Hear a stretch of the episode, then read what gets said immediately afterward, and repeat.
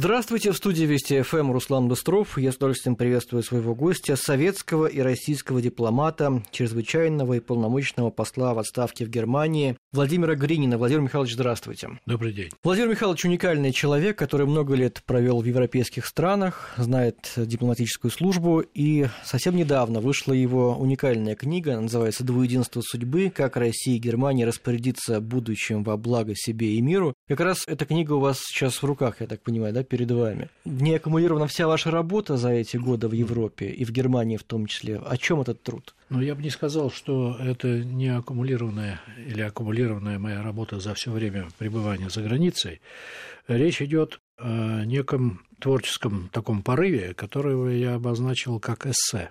Я бы не стал э, эту книгу называть мемуарами, как принято иногда делать это. Э, я не описываю все те события, которые у меня происходили в Германии, где я, собственно говоря, находился в течение 20 лет. Три раза я был там на работе. Первый раз с 73 по 80 год э, в нашем, тогда называвшись посольство Союза Советских Социалистических Республик, Федеративной Республики Германия, город Бонн. Это была моя первая командировка в течение семи лет. Два посла там были. Сначала это был выдающийся человек Фалин, который, к сожалению, умер год назад, Валентин Михайлович, и Семенов, который тоже умер, но так или иначе, это два великих были, были человека. Э, второй раз я работал в Германии в интересных условиях. Я был э, отправлен на работу в Германскую Демократическую Республику, в посольство э, Советского Союза в Германской Демократической Республике в город Берлин.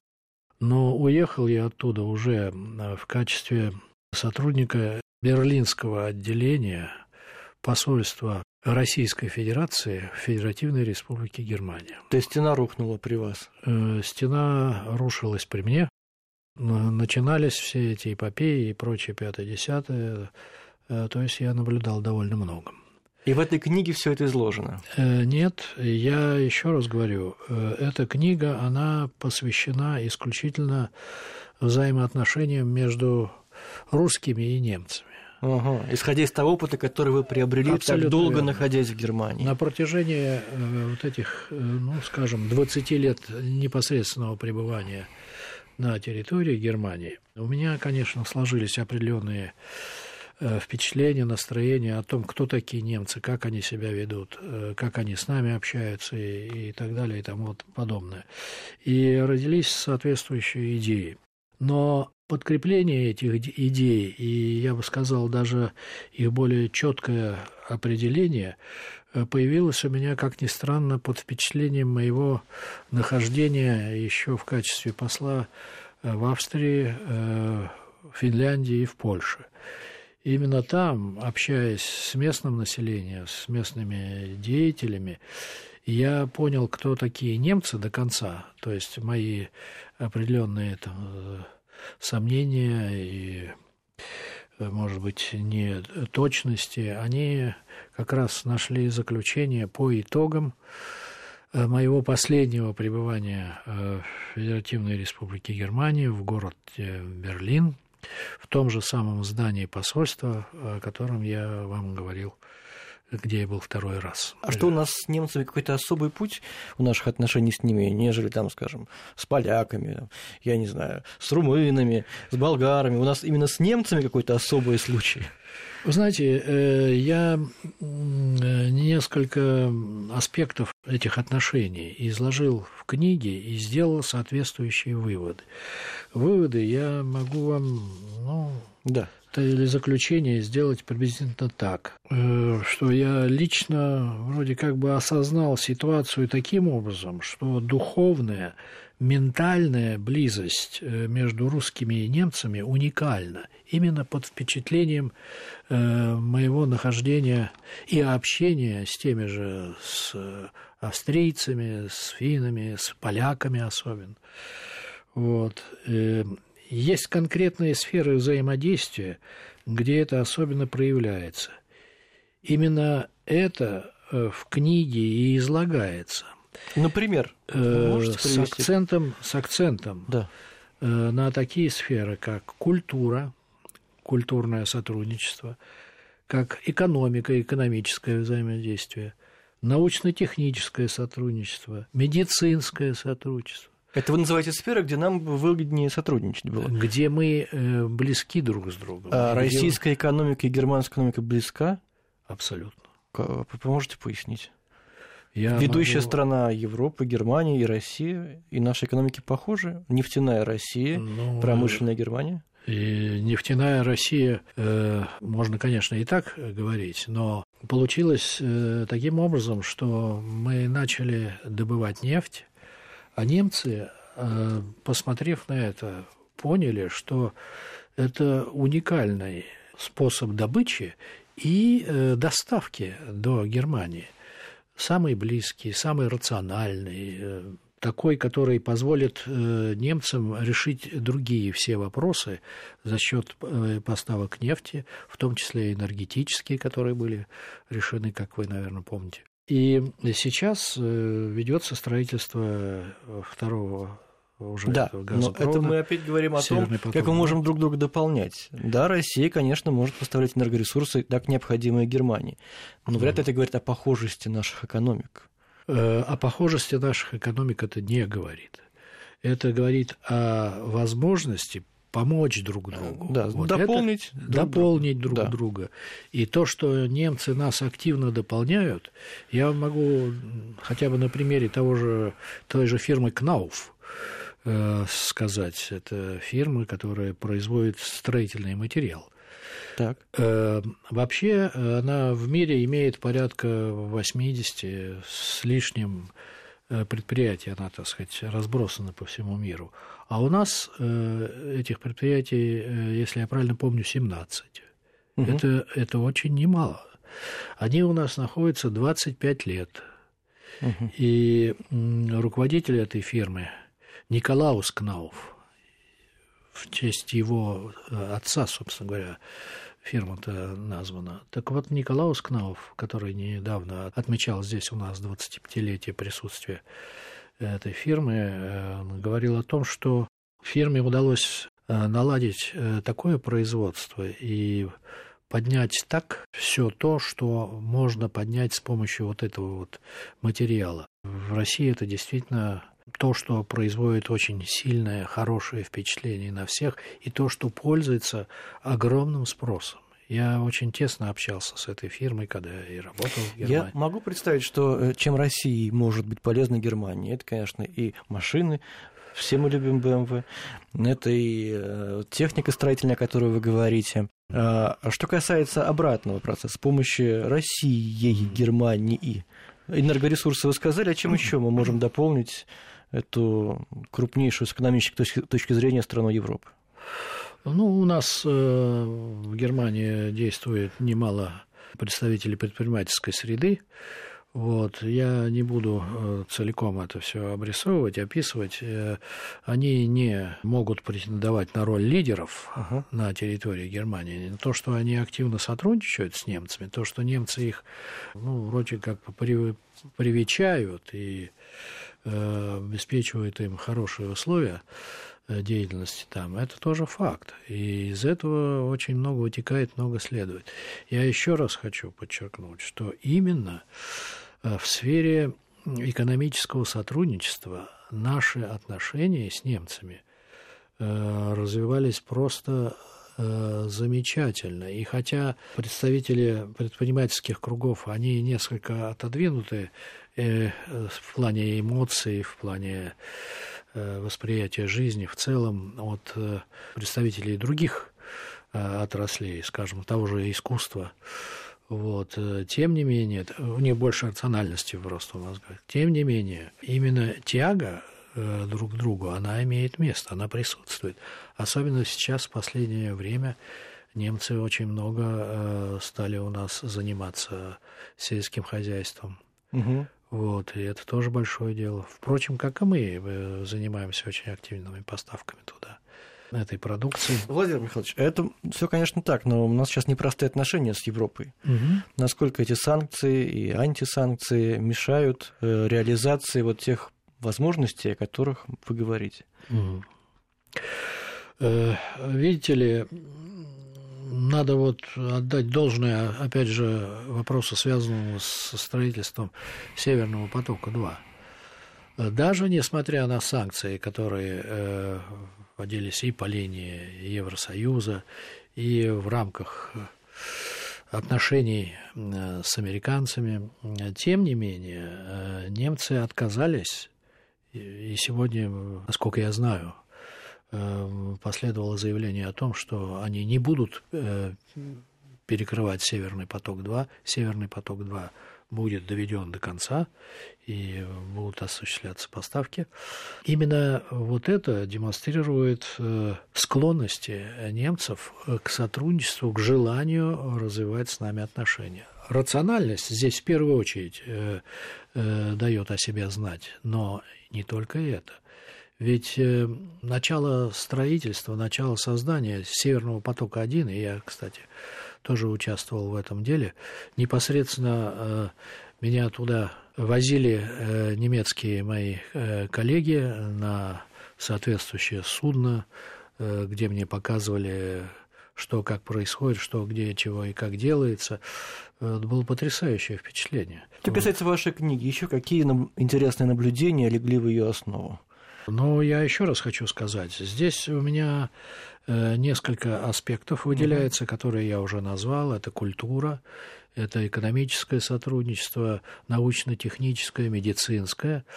Но есть еще один факт, фактор, который его не назовешь предпринимательским или каким-то близким к бизнесу, но э, который определяет во многом психологию – поведения немцев. А ментальность, развитие именно ментального фактора – это значит, э, их деятельность э, по части обустройства российских военных захоронений.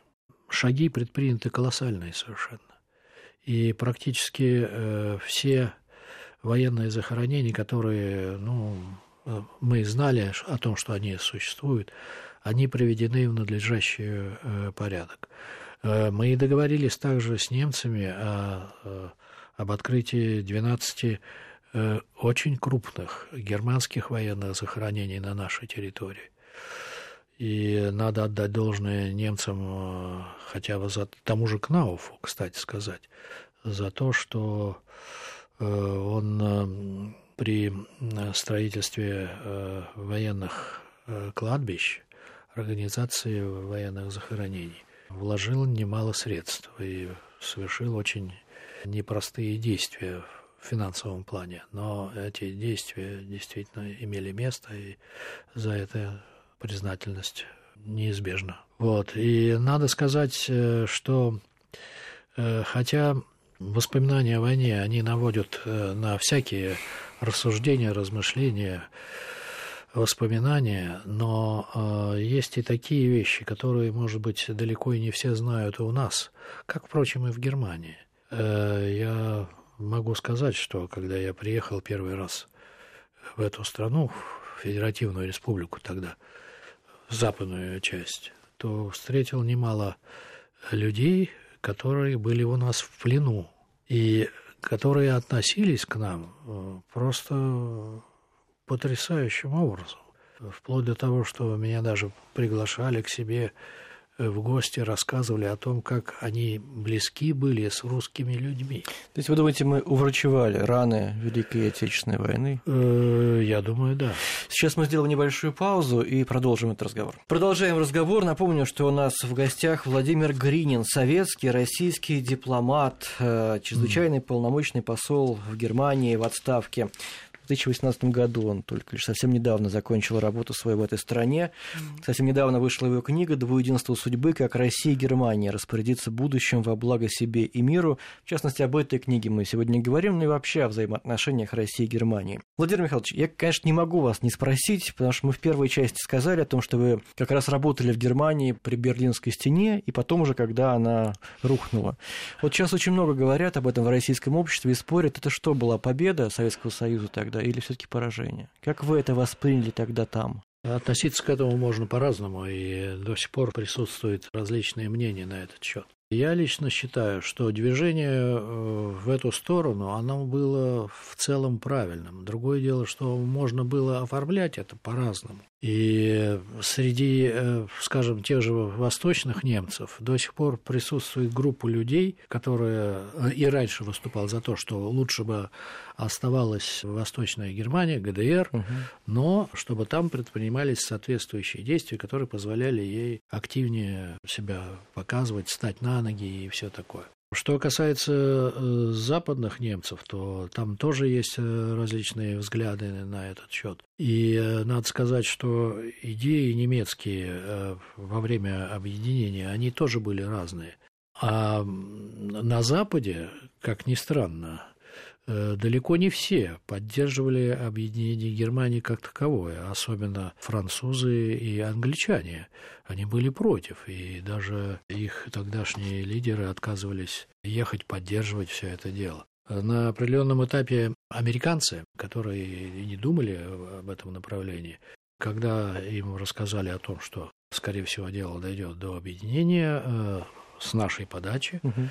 подумали, откликнулись на это позитивно были соответствующие реакции позитивного плана, э, направленные немцам, что и, собственно говоря, позволило э, реализовать то, к чему стремились и с той, и с другой стороны. Но я еще раз хочу сказать, все эти стремления, они были очень разные. Все по-разному додумалось, воспринималось. Э, немцы хотели нам подарить огромное количество денег, а мы остановились все-навсего на если я правильно помню, 17 или 18 миллиардах. Не состоялось этого. Были э, для этого свои воззрения у некоторых да. руководящих ну, да. деятелей вот, того времени. Но вы же тогда работали и да. понимали, какую сумму мы могли бы получить. Почему советское руководство не сделало каких-то шагов, необходимых для того, чтобы эту сумму получить? Ну, оно посчитало... Гордость или что это было? Посчитало достаточно удобным и э, приемлемым, если вот будет такая сумма, и будут вот совершены такие действия, которые были совершены. То есть это не, не просчитали до конца, да? Как это можно? Ну, э, считали до конца, не считали до конца. Мы до сих пор не можем на это, на такие вопросы ответить. Э, я думаю, что этим займутся и у нас, в наших сферах науки, историки, истории. А вот э, немцы по-прежнему чувствуется у них благодарность за объединение Германии к нам. Вот мы же говорим о, о нашей близости, да, о том, что мы mm. можем друг другу помочь в многих областях. Вот здесь чувствуется понимание и восхищение, или, я не знаю, благодарность. Вы знаете, да. По крайней мере, со стороны тех людей, с кем мне приходилось общаться, э, особенно вот во время последнего пребывания, я очень в тесных отношениях был и со Шмидтом, с Баром, с Колем, ну и так далее. С ними контакты были очень-очень угу. активные. Все они высказывали приблизительно одно и то же, но не углублялись в подробности. Если посмотреть, почитать книги, которые написаны ими, тем же Геншаром, вы обнаружите там много интересных моментов, э, которые до сих пор особенно вроде как бы и э, не оглашаются, о них не очень говорят. Впрочем, как и у нас. У нас ведь тоже появилось немало книг наших российских авторов, советских, не знаю, как их обозначить, э, которые, ну, очень даже по-разному э, глядят на тот период. И далеко не все считают, что именно правильно это было сделано. Почти все согласны с тем, что до этого дела дошло, и другого не было выхода. Но вот э, правильно или неправильно, мне не очень разное. И я думаю, это еще спустя некоторое время получит дополнительное развитие. Германии выгодна сильная Россия, как вы думаете? Я просто наше э, рассуждение наводит не вот на какую мысль. Тогда, во время объединения Германии, Советский Союз, наверное, где-то проявил ну, слабость, что-то такое, да, не, не до конца дожал свои интересы, mm-hmm. не до конца отстоял. Наверное, можно так говорить. И, однако же, вот до сих пор все благодарны Советскому Союзу. Сейчас Россия, как она говорит, пытается отстаивать свои собственные интересы, наконец-то. И здесь уже отношения с Германией подпорчены, как и со всей Европой. Вот возможно ли такое сильная Россия и при этом дружба с Германией? Я лично считаю, что Россия вообще должна все больше и больше укрепляться и показывать себя, именно представлять себя во всех отношениях как э, одна из ведущих держав. И здесь у нас есть для этого все основания. И территория, и количество населения, и, в общем-то, и достаточно развитая промышленность, предпринимательство. Другое дело, что надо его насыщать, наполнять и так далее. И более тесно сотрудничать э, с нашими партнерами. Конечно, вот вопрос, вопрос как? Да. Вопрос как? Они вводят санкции. Вот это, и вот это играет очень-очень большую роль. То, что... Вот Владимир Путин на неделе выступал да, на Арктическом mm. форуме. Сказал, что Европа в два раза больше потеряла от санкций, чем Россия. Однако же санкции существуют и усиливаются. Видите, все хотят показать с политической точки зрения. К сожалению, это так. Политики хотят себя показать политиками. И надо еще одно иметь в виду. В последнее время, ну, за последние 15-20 лет, э, политика все больше особенно в западном мире, все больше становится экономикой. Знаете, именно вот политические мотивы, политические идеи, которые делили партии, их взгляды и так далее, они как-то отодвигаются в сторону, а на первое э, место выходит желание Заработать? Э, быть главным, ну, естественно, да. зарабатывать, получать э, деньги. Пока политик в случае с Россией перевешивает. Получается так. Мы сейчас имеем дело с Европой очень разделенной, вообще с западным миром угу. чрезвычайно разделенным. И я, собственно говоря, и в книге-то э, подвожу дело к тому, чтобы мы, во-первых, находили бы общий язык в первую очередь с немцами, в более большом пространстве, ибо вот эта вот ментальная близость, э, тяга друг к другу, она присутствует в достаточно большом количестве населения и с той, и с другой стороны.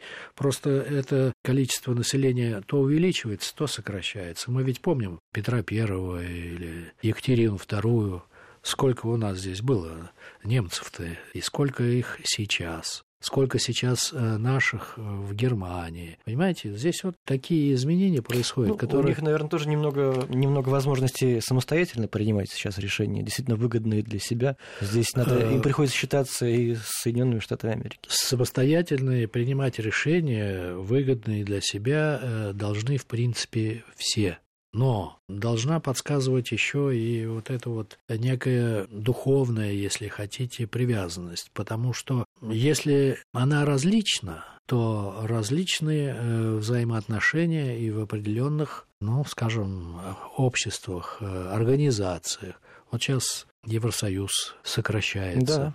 Брекзит и так далее. Вот, Брексит. Вот возникают очень непростые отношения с Америкой. Она никак не может опуститься немножечко э, на землю, вроде как-то посмотреть на мир э, другими глазами и в то же время продолжает и активные свои собственные действия по возвеличиванию.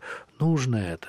Я думаю, что если мы, наконец, найдем с немцами какой-то вот, как я в этой книге написал, взвесить, насколько русские и немцы связаны друг с другом, близки друг к другу. Э, есть конкретные сферы взаимодействия, где это особенно проявляется. Но можно и постараться, используя притягательную силу, выйти на роль тех, кто займется достижением всеобщего равенства но отнюдь не в экономическом и тем более географическом плане, а именно в морально-человеческом восприятии друг друга с соответствующим исходом для формирования политического сосуществования – вот это вот э, для меня кажется сейчас э, наиболее важным делом, которым нам бы нужно было бы заняться. И, скажем, если мы ищем сближение с теми же немцами, то это не должно вести к тому, чтобы мы вот так вот обнялись и стали великой мировой державой. Нам этого не нужно. Мы должны через свою силу, совместную силу, повлиять на восприятие других остального мира, в том числе начать активную деятельность, активное э, взаимодействие с молодежью в Америке. Сейчас э, ведь э, молодежи-то становится все больше во всем мире, и если мы, скажем, тех же американцев привлечем к себе и начнем как-то пояснять им, разъяснять, что не нужно вот становиться... В общем, велик... работать не только с элитой, но и с простыми гражданами, да, в том числе с молодежью, верно. с будущим. Спасибо вам большое. Э, Владимир Гринин, советский российский дипломат, чрезвычайный полномочный посол в отставке в Германии и автор книги «Двуединство судьбы. Как Россия и Германия распорядиться будущим во благо себе и миру».